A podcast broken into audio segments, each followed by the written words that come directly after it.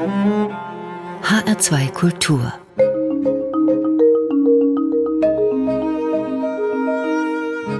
Hörbuchzeit und dazu begrüßen Sie heute Christoph Schröder, Dorothee Meyer-Karwig und Martin Maria Schwarz. Heute erwarten Sie ausführlichere Besprechungen von Hörbüchern zu dem ersten Roman eines renommierten deutschen Journalisten, zu einem Agatha Christie-Krimi, sowie zu einem Stephen King-Roman, während es in unserer Empfehlung für Kinder- und Jugendhörbücher heute um Sagen geht. In seinem Fach ist der Journalist Philipp Oehmke eine Größe. Er gilt als einer der besten Reporter seiner Generation. Jahrgang 74, Spiegelautor ist er, mit Spezialgebieten ausgestattet wie Popkultur, Literatur und Politik. Hat er schon mal als Buchautor einen Auftritt gehabt, und zwar mit einem Werk über die Band Die Toten Hosen. Aber nun ist Philipp Oehmke unter die Romanciers gegangen. Schönwald heißt der Titel seines Debütromans, der vom Verlag als Roman einer Familie beschrieben wird. Dorothee Meyer-Karwig, erzählen Sie uns am Anfang etwas über diese Familie. Ja, das ist die titelgebende Familie Schönwald, deren Geschichte hier über zwei, drei Generationen erzählt wird. Sie ist gut situiert, also zur Elterngeneration gehört Hans Harald, genannt Harry, früher war Staatsanwalt, und die Mutter Ruth, eine Literaturwissenschaftlerin. Die beiden sind seit gut 50 Jahren verheiratet und sie haben drei Kinder, nämlich Chris, Caroline und den Nachzügler Benny. Und die sind auch schon mittlerweile alle erwachsen natürlich. Der Roman beginnt mit der Eröffnung Eröffnung eines queeren Buchladens in Berlin. Tochter Caroline will ihn mit einer Freundin zusammen eröffnen. Und dazu kommt tatsächlich die gesamte Familie zusammen. Sogar Chris kommt, der längst in den USA lebt. Erstmal ja ein gutes Zeichen, wenn die Familie zu solch einem Ereignis zusammenkommt und auch sehr weite Wege nicht scheut, aber das garantiert ja noch nicht, dass sich dann alle auch in den Armen liegen. Ja, also erstmal der Familienzusammenhalt, der ist wirklich hier allen Beteiligten sehr wichtig. Das merkt man an vielen Stellen im Roman. Das scheint auch dem Autor irgendwie wichtig zu sein. Und man trifft sich dann eben in Berlin und will die Tochter dann regelrecht feiern, auch wenn die Mutter Ruth ja etwas mit diesem Lebenstraum ihrer Tochter Caroline hadert Eckert, die eigentlich Kunstgeschichte studiert hat. Und das nervt wiederum Caroline. Wir hören rein, da liest der Autor selbst. Aber jetzt komm doch mal weg von dem männlichen Blick, Mama, hatte Caroline erklärt. Darum geht es doch gar nicht. Es geht darum, dass die von der patriarchalischen Gesellschaft überhörten und mundtot gemachten Erzählstimmen bei uns ihren eigenen Raum bekommen. Ein Safe Space. Weißt du? Das Problem, das Ruth mit all dem hatte, bestand darin, dass sie sich zeitlebens gerade was intellektuelle und gesellschaftliche Strömungen betraf, als moderne Frau gesehen hatte und stolz darauf war. Doch die Attribute, die aufgeklärtes Leben und Denken heute verlangten, Bioessen, Pilates, gendergerechte Sprache, Identitätspolitik, klangen für sie, wenn sie ganz ehrlich war, alle nach Nonsens.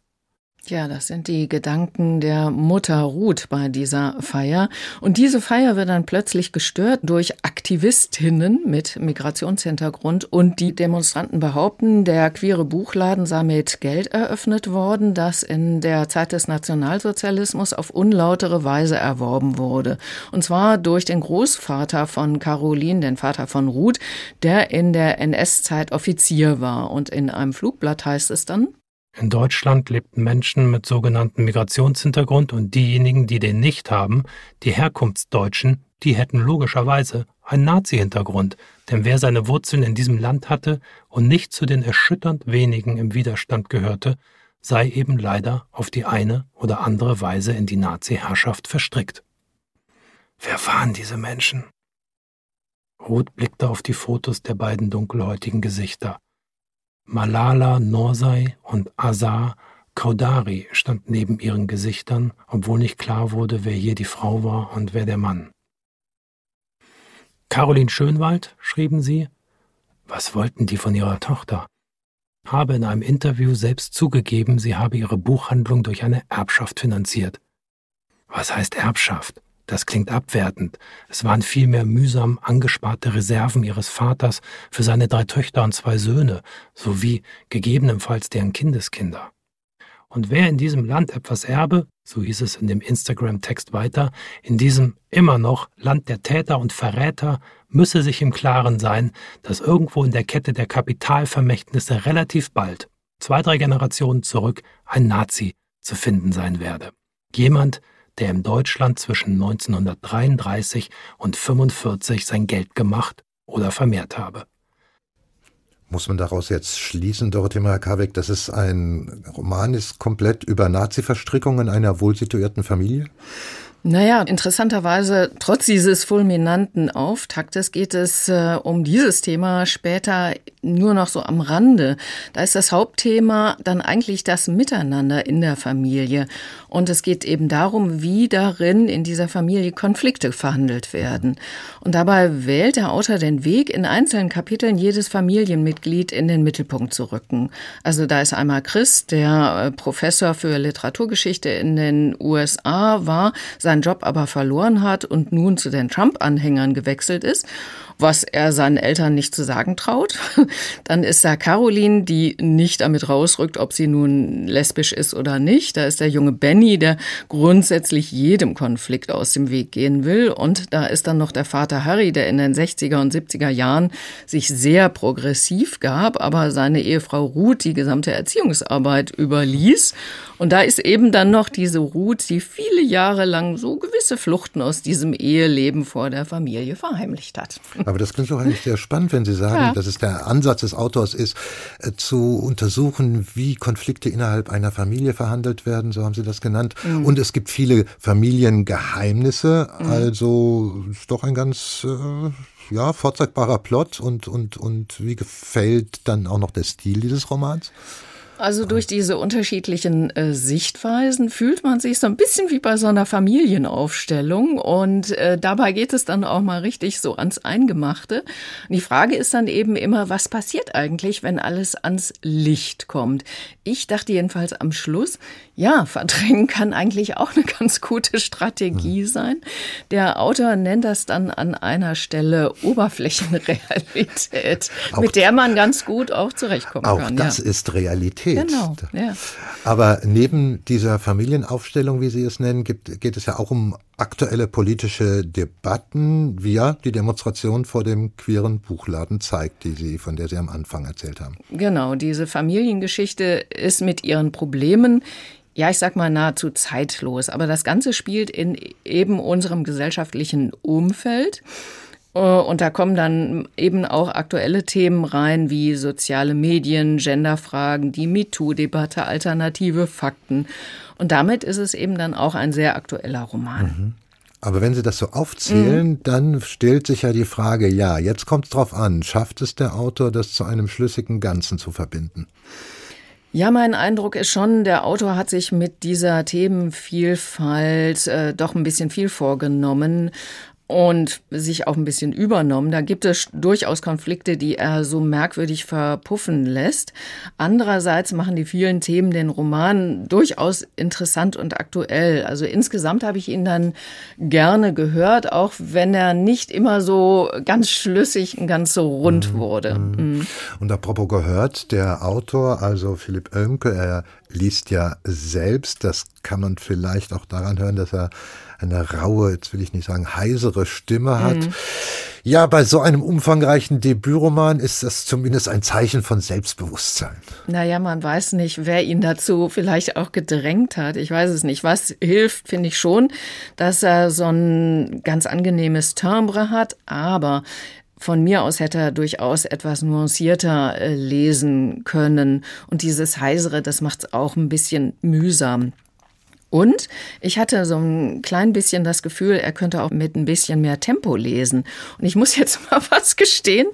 Ich habe die Abspielgeschwindigkeit, das geht, bei meiner App so ganz leicht erhöht. Und dadurch hat die Lesung dann durchaus ein bisschen mehr Schwung bekommen. Das hat ihr in meinen Ohren wirklich gut getan. Das ist doch ein legitimes Mittel, wenn ja. es die Technik hergibt.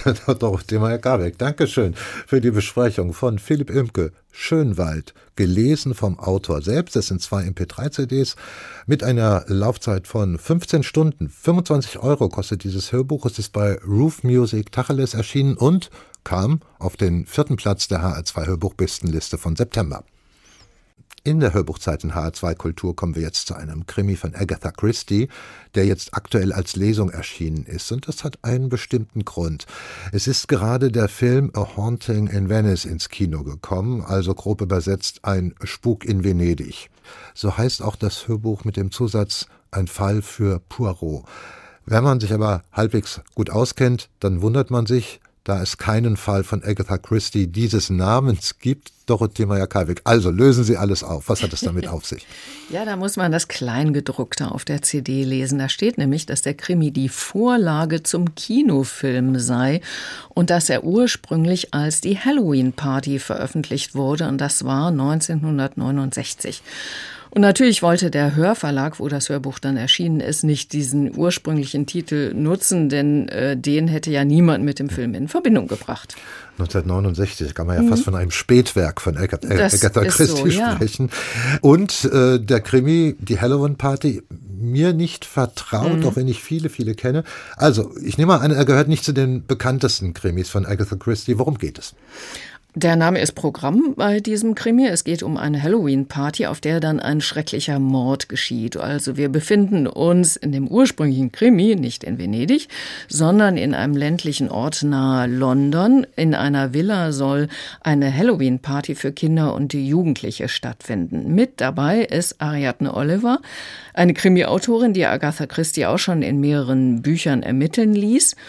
Und die Kinder sind ganz begeistert, dass nun eine bekannte Krimi-Autorin dabei ist bei ihrem Fest. Und sie reden dann auch am Nachmittag, als sie das Fest vorbereiten, über Mord und Totschlag. Und ein Mädchen, Joyce, rückt mit einer besonderen Nachricht aber heraus. Und wir hören den Schauspieler Thomas Leubel. Ich hab mal einen Mord gesehen, sagte Joyce. Sei nicht albern, Joyce, sagte Miss Whittaker, die Lehrerin. Aber es stimmt, sagte Joyce. Wirklich? Fragte Kathy und sah Joyce mit aufgerissenen Augen an. Hast du wirklich und wahrhaftig einen Mord gesehen? Natürlich nicht, sagte Mrs. Drake. Red nicht so albernes Zeug, Joyce. Ich hab aber einen Mord gesehen, sagte Joyce. Jawohl, jawohl, jawohl. Einer der größeren Jungen blickte interessiert von seiner Leiter auf Joyce hinunter. Was für einen Mord? fragte er. Ich glaub das nicht, sagte Beatrice. Natürlich nicht, sagte Kathys Mutter. Das hat sie sich ausgedacht. Das hab ich mir nicht ausgedacht. Ich hab es gesehen. Warum bist du nicht zur Polizei gegangen? fragte Kathy. Weil ich zuerst nicht wusste, dass es ein Mord war. Erst viel später habe ich es gemerkt. Jemand hat was gesagt, erst vor ein paar Monaten. Und da habe ich plötzlich gedacht, natürlich, das war ein Mord, den ich da gesehen habe. Da sieht man's ja, sagte Anne. Sie spinnt sich das alles zusammen. Purer Unsinn. Wann soll das denn passiert sein? fragte Beatrice. Vor Jahren, sagte Joyce. Ich war damals noch ziemlich klein, fügte sie hinzu. Wer hat denn wen ermordet? sagte Beatrice. Das sag ich nicht, sagte Joyce. Ihr seid alle widerlich. Das waren die Vorbereitungen zu diesem Fest. Und dann abends bei der Party selbst finden verschiedene Spiele statt. Unter anderem auch Apfelschnappen, bei dem die Kinder mit äh, dem Mund aus einem Eimer im Wasser schwimmende Äpfel fassen müssen. Gar nicht so einfach. Und zum Schluss gibt es dann den Feuerdrachen, so wird das genannt, bei dem Rosinen flambiert werden. Ja, und bei dieser Party oder nach der Party passiert etwas Schreckliches. Ariadne Oliver erzählt etwas wirr durch die Aufregung später ihrem Freund, dem Detektiv Poirot in London davon. Nach dem Feuerdrachen gingen alle nach Hause, sagte Mrs. Oliver. Und da konnte sie niemand finden. Wen? Joyce. Alle riefen nach ihr und fragten, ob sie schon mit jemand anders nach Hause gegangen war, und ihre Mutter wurde ziemlich ärgerlich, aber trotzdem konnten wir sie nicht finden. Und? War sie schon nach Hause gegangen? Nein, sagte Mrs. Oliver. Sie war nicht nach Hause gegangen. Ihre Stimme wurde unsicher. Schließlich fanden wir sie dann doch. In der Bibliothek. Dort ist sie. Dort muss es passiert sein. Apfelschnappen. Der Eimer war da. Ein großer Metalleimer. Den aus Plastik wollten sie nicht nehmen. Wenn sie ihn genommen hätten, wäre es vielleicht nicht passiert. Er wäre nicht schwer genug gewesen. Vielleicht wäre er umgekippt. Was war denn passiert? sagte Poirot. Seine Stimme klang scharf. Dort haben wir sie gefunden, sagte Mrs. Oliver. Jemand, wissen Sie, jemand hatte ihren Kopf in das Wasser mit den Äpfeln gehalten, hatte den Kopf festgehalten, so dass sie tot war. Ertrunken, ertrunken, in einem nicht ganz vollen Metalleimer, kniet sich hin und beugt ihren Kopf herunter, um nach einem Apfel zu schnappen. Tja, Joyce Reynolds wurde ermordet, ein 13-jähriges Mädchen auf ziemlich üble Weise. Und Poirot reist dann in diesen Ort, in den kleinen ländlichen Ort und versucht zusammen mit Ariadne Oliver den Täter bzw. die Täterin zu finden. Mhm. Das Mädchen Joyce erzählt also sie, also, sie habe vor einiger Zeit einen Mord beobachtet und wird dann selbst ermordet. Da besteht ja der Verdacht, dass das eine mit dem anderen zu tun hat, dass also der Mörder Angst bekam, doch noch entdeckt zu werden. Ja, genau. Und deswegen recherchiert Poirot erstmal, ob es in dem Ort in den vergangenen Jahren ungeklärte Todesfälle gab. Und tatsächlich, da ist zum einen die reiche Mrs. Levin Smith, die an einem Herzinfarkt gestorben sein soll und die kurz vor ihrem Tod ihrem Au-pair-Mädchen Olga alles vermacht haben soll. Ein entsprechender Testamentzusatz ist aber wohl eine Fälschung. Ja, und dann verschwindet diese Olga spurlos und man weiß eben nicht, ist sie ermordet worden oder weggelaufen. Außerdem gab es noch einen jungen Mann, einen Anwaltsgehilfen, der ebenfalls erstochen wurde und eine Lehrerin, die erwürgt wurde. es ist also ganz schön viel los ja. und überhaupt ganz schön viel für einen kleinen Ort auf dem Land da. Ja, genau. Wobei man ja bei zwei Verdachtsfällen nicht so ganz weiß, ob überhaupt ein Verbrechen äh, vorgelegen hat. Ja, und dann geht es natürlich um das Mädchen Joyce selbst, die sich immer in den Vordergrund spielen wollte und so stellt sich also die Frage, ob sie wirklich was gesehen hat. Sowas kann wirklich nur ein Hercule Poirot lesen. Insofern ist das alles richtig zugeordnet. Und Thomas Leubel ist der Sprecher er hat, ich würde es mal so sagen, großen Spaß dabei, mhm. seine Figuren lebendig werden zu lassen. Ja, ich finde ihn ja richtig gut. Also er muss ja in die verschiedensten Charaktere reinschlüpfen, in Männer, Frauen, Kinder und das in häufigen Wechsel. Der Krimi ist sehr dialogreich.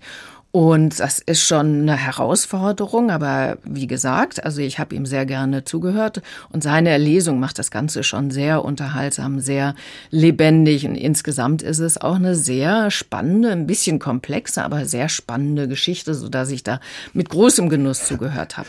Eine Frage noch, Dorothee Meyer-Karbeck, das will ich nicht vergessen. Wie kommt denn jetzt Venedig ins Spiel? Das Hörbuch heißt ja A Haunting in Venice. Ganz ehrlich, überhaupt nicht.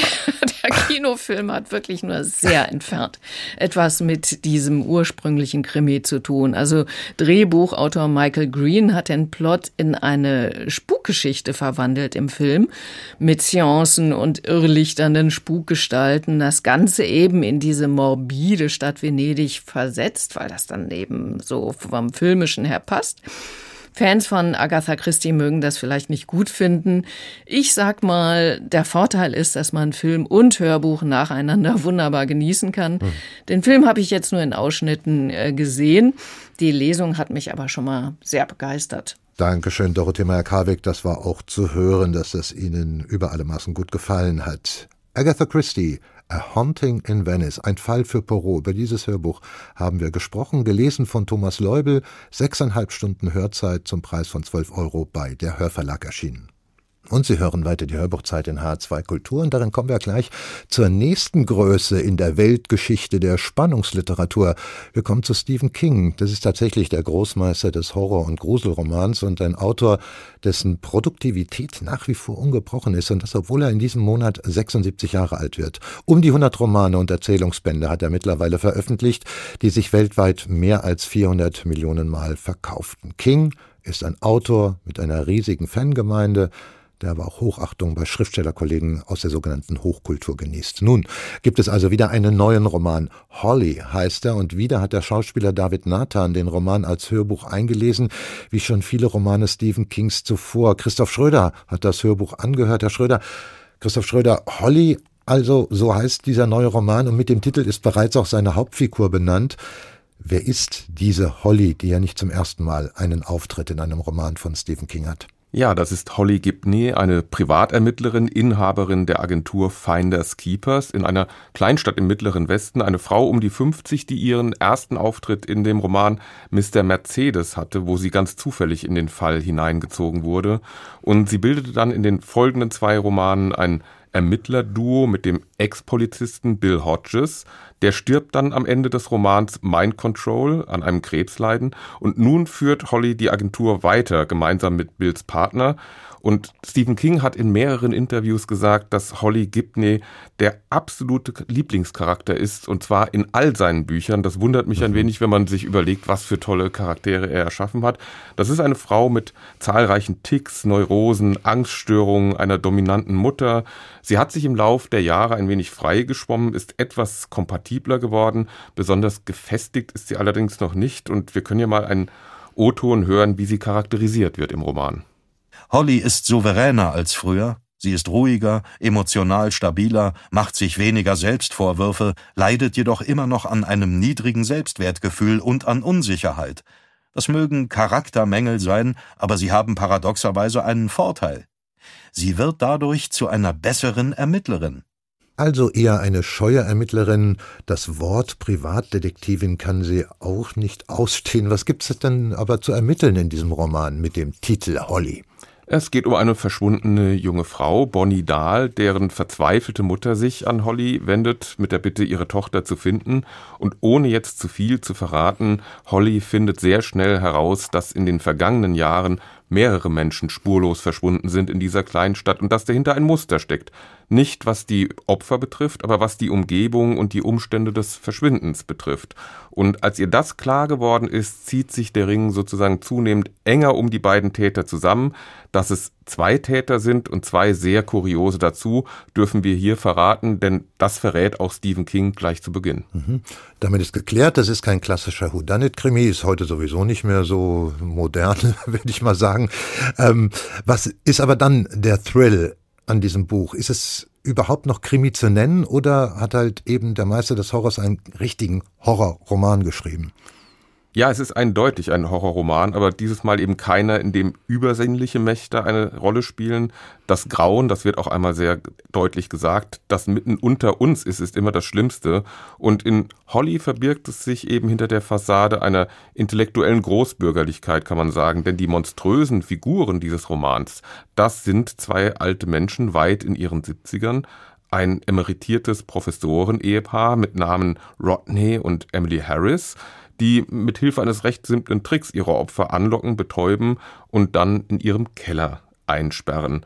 Und der Kniff an diesem Hörbuch ist, dass die Hörer immer mehr wissen als Holly, die Ermittlerin. Wir hören also dabei zu, wie sie dem Wissen, das wir haben, hinterher hechelt. Und so wird uns auch von Beginn an klar, dass es mehr als nur eine entführte Person gibt und wir wissen auch recht bald, aus welchem Grund das Ehepaar Harris diese Menschen entführt. Und wir können ja mal hören, wie das erste Opfer von diesem Ehepaar in seinem Verlies aufwacht. Jorge öffnet wieder die Augen, hebt den Kopf, vorsichtig, und sieht Gitterstäbe. Er befindet sich in einem Käfig. Der ist zwar geräumig, aber zweifellos ein Käfig. Dahinter ist ein langgestreckter Raum erkennbar. Das Deckenlicht muss gedimmt sein, jedenfalls ist es hier schummrig. Er sieht einen Betonboden, der so sauber wirkt, dass man davon essen könnte, wobei er dazu gerade gar keine Lust hat. Die Hälfte des Raums vor dem Käfig ist leer. In der Mitte führt eine Treppe nach oben, an der ein Kehrbesen lehnt. Jenseits der Treppe befindet sich eine gut ausgerüstete Werkstatt mit an Haken hängenden Werkzeugen und einer Tischbandsäge. Ein Käfig in einem Keller und sehr hochwertige Sägeinstrumente. Gewisse Assoziationen liegen da direkt auf der Hand. Darf man denn verraten, wie es weitergeht? Ja, das, das muss man sogar. Und Stephen King selbst macht daraus auch kein großes Geheimnis. Es ist im Grunde genommen die Geschichte des verrückten Wissenschaftlers, also eine Dr. Jekyll und Mr. Hyde Story, die da erzählt wird. Rodney Harris ist Ernährungsbiologe und er hat die Theorie entwickelt, dass der Verzehr von Menschenfleisch und vor allem menschlicher Organe sowohl lebensverlängernd wirkt, als auch Demenzerkrankungen vorbeugt. Und diese Idee füllt Stephen King mit einer Reihe von wirklich ekelhaften und abartigen Szenen. Ich möchte da gar nicht ins Detail gehen, welche Rezepte dieses Ehepaar sich da ausdenkt, aber wir können ja mal vorsichtig in eine Passage hineinhören, in der Professor Harris Holly selbst mit seiner Theorie vom Wert des Kannibalismus konfrontiert. Die Leber ist der Gral, der wahre heilige Gral, ein Sakrament. Wussten Sie, dass die menschliche Leber sämtliche neun essentiellen Aminosäuren enthält, darunter besonders viel Lysin? Das Fieberbläschen vorbeugt, sagt Holly, die selbst dazu neigt. Das ist die geringste seiner Eigenschaften. Roddys Stimme wird zunehmend lauter. Bald wird sie den Pegel erreichen, der manche Studenten derart verstört hat, dass sie sich von seinen Veranstaltungen abgemeldet haben. Lysin heilt Nervosität. Lysin heilt Wunden. Die Leber ist eine Schatztruhe an Lysin. Außerdem revitalisiert Lysin die Thymusdrüse, in der T-Zellen gebildet werden. Und Covid? Covid? Er lacht, und selbst das hört sich fast schreiend an. Wer sich glücklich schätzen kann, von der menschlichen Leber zu essen, insbesondere von der erweckten menschlichen Leber, diese Glücklichen lachen über Covid, wie ich und meine Frau es tun. Da hat er sich schon mal wieder was ausgedacht, der, der Stephen King. Erstaunliche Einsichten und Erkenntnisse. Aber, Christoph Schröder, bis jetzt wirken Sie, ich will nicht sagen, ja, vielleicht enttäuscht oder sagen wir mal eher ein bisschen distanziert, was Ihre persönliche Befindlichkeit gegenüber diesem Roman angeht, also Ihre Kritikerbefindlichkeit, oder täuscht das?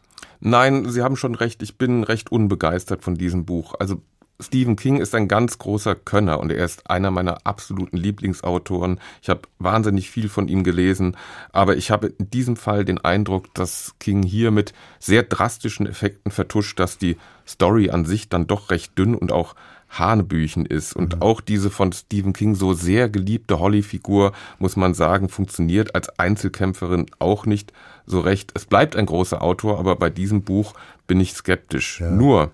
Naja, es wird ja auch keine Zacke aus seiner Krone brechen, wenn ein Roman mal weniger gelingt. Nein, keinesfalls. Bei diesem Tempo und bei diesem Produktionsausstoß, den er hat, äh, sind auch immer mal schwächere Bücher dabei.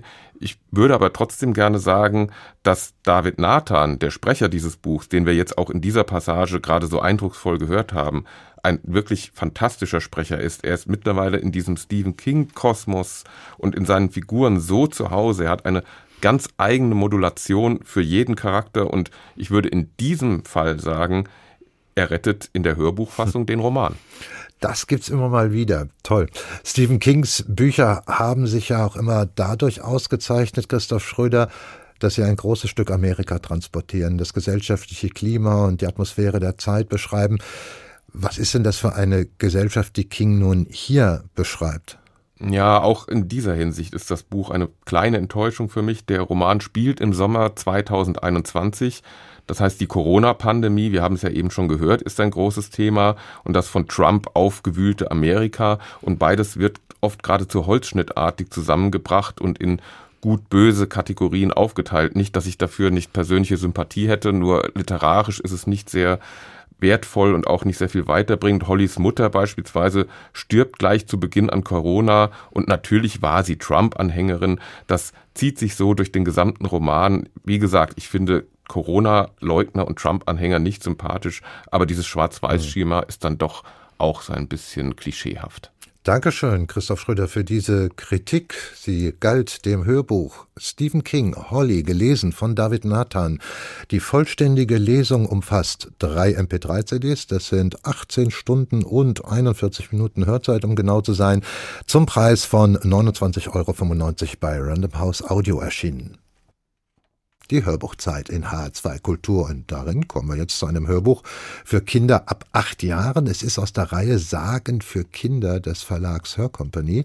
Das zugrunde liegende Buch stammt aus dem Kindermann Verlag. Anna Kindermann übernahm 2020 die Geschäftsführung des Verlags von ihrer Mutter Barbara und wie ihre Mutter erzählt sie Sagen und Märchen kindgerecht neu. Diesmal ist es die Sage von Siegfried dem Drachentöter, die sie hier für Kinder ab acht Jahren nacherzählt. Ja, Dorothee Meyer-Karbeck, was erfahren wir hier von Siegfried? Naja, die Figur des Siegfried, äh, also diesem Drachentöter, die speist sich ja aus verschiedenen Mythen. Am bekanntesten ist eben die Nibelungensage, niedergeschrieben im 13. Jahrhundert. Und allen Sagen gemeinsam ist, dass dieser Siegfried eben ein Held ist, mutig, tapfer. Er kämpft gegen Drachen, sucht einen Schatz und rettet schließlich eine Prinzessin, eben Kriemhild. Mhm. Wie erzählt denn Anna Kindermann diese Geschichte nun kindgerecht? Ja, sie bleibt schon nah an dieser Heldenfigur und damit nah an der Vorlage. Also sie erzählt beispielsweise, dass Siegfried aus einem Königshaus aus Xanten stammt und als er dann von einem großen Schatz der Zwerge hört, dann will er den natürlich erringen und so zieht er, als er alt genug ist, dann in die weite Welt. So geht's los. Mhm. Und Reisen, das ist ja ein bekannter Topos von Märchensagen, Mythen, ein ganz entscheidender sogar. Ja, und es ist auch erstmal eine, ja, ich sag mal, relativ ungerichtete Reise. Also er weiß ja nicht so richtig, wo er hin soll. Und er verdingt sich dann bei einem Schmied, auch ein Königssohn muss nämlich hier für seinen Unterhalt sorgen. Und äh, dieser Schmied schickt ihn in den Wald, er soll Kohle beim Köhler holen. Und dort trifft Siegfried dann auf den ersten Drachen. Und da beginnt dann ein Kampf und da hören wir jetzt mal rein. Es liest der Schauspieler Konstantin Graudus. Der Held überlegte nicht lange, riss einen Baum samt Wurzeln aus der Erde und schleuderte ihn gegen den Drachen.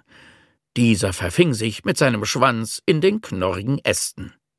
Während das Ungetüm sich fauchend zu befreien versuchte, eilte Siegfried in die Hütte des Köhlers und holte eine brennende Fackel sowie ein Schwert.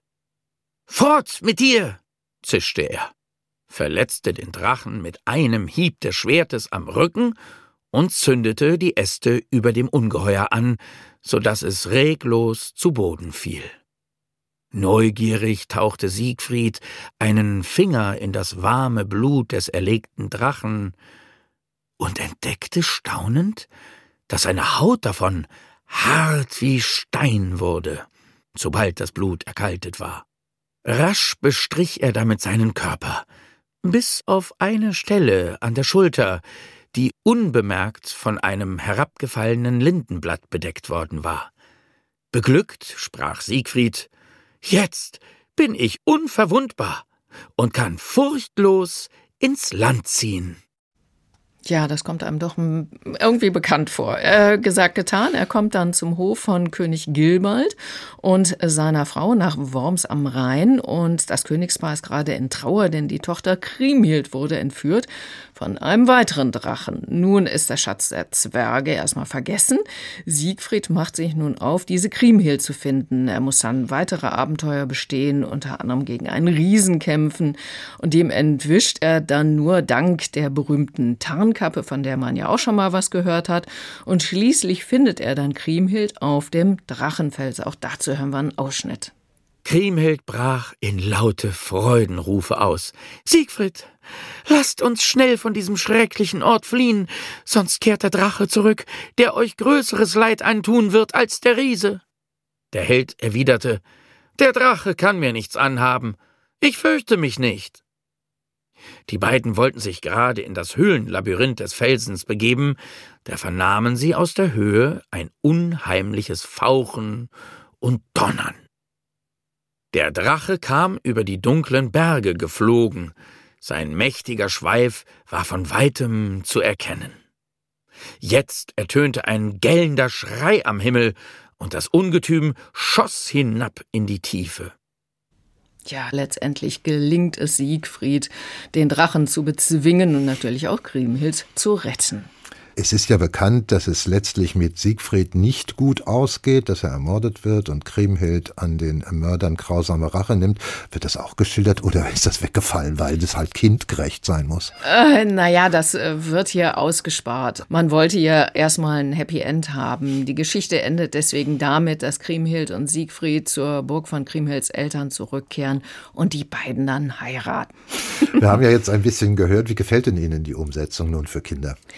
Also Anna Kindermann versucht, alle äh, Wendungen und Abenteuer mit reinzubringen. Und das bedeutet, dass die Geschichte ganz schön straff und dicht erzählt wird. Aber sie bemüht sich eben wirklich um verständlichere, heutigere Worte.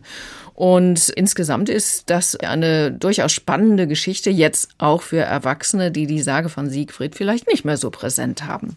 Und zum Schluss fokussieren mhm. wir uns nochmal auf äh, Konstantin Graudus, den Sprecher. Er gibt also dieser Geschichte seine Stimme.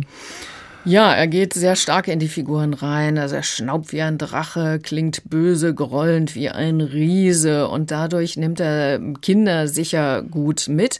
Für mich als Erwachsenen äh, klingt das mitunter etwas übertrieben und äh, womit ich dann richtig ein bisschen Probleme habe, ist, wie er Krimhild so anlegt. Also äh, er spricht sie sehr piepsig, wie so eine zarte Prinzessin, die völlig hilflos den bösen Mächten ausgesetzt ist damit hadere ich schon ein wenig, ähm, zumal man ja weiß, dass sie später eine gestandene und auch ganz schön brutale Frau ist. Aber insgesamt finde ich es schön, diese Geschichte Kindern wieder nahe zu bringen. Es gehört einfach zu unserem geschichtlichen Erbe. Und schön finde ich es auch, dass am Schluss noch Musik der Gruppe Augenweide zu hören ist. Die spielen so mittelalterliche Lieder und damit führt man die Kinder dann auch musikalisch so an die erzählte Zeit heran. Dankeschön, Dorothee Meyer-Kalwig. Wir sprachen über das Hörbuch aus der Reihe Sagen für Kinder. Siegfried, der Drachentöter, neu erzählt von Anna Kindermann, gelesen von Konstantin Graudus. Eine CD ist das, 46 Minuten Hörzeit zum Preis von 13 Euro bei Hörcompany erschienen. Und die Altersempfehlung hier, wir haben es schon genannt, ist ab acht Jahren. Und damit geht für heute die Hörbuchzeit zu Ende. Es verabschieden sich Dorothee Meyer-Karweg, Christoph Schröder und Martin Maria Schwarz.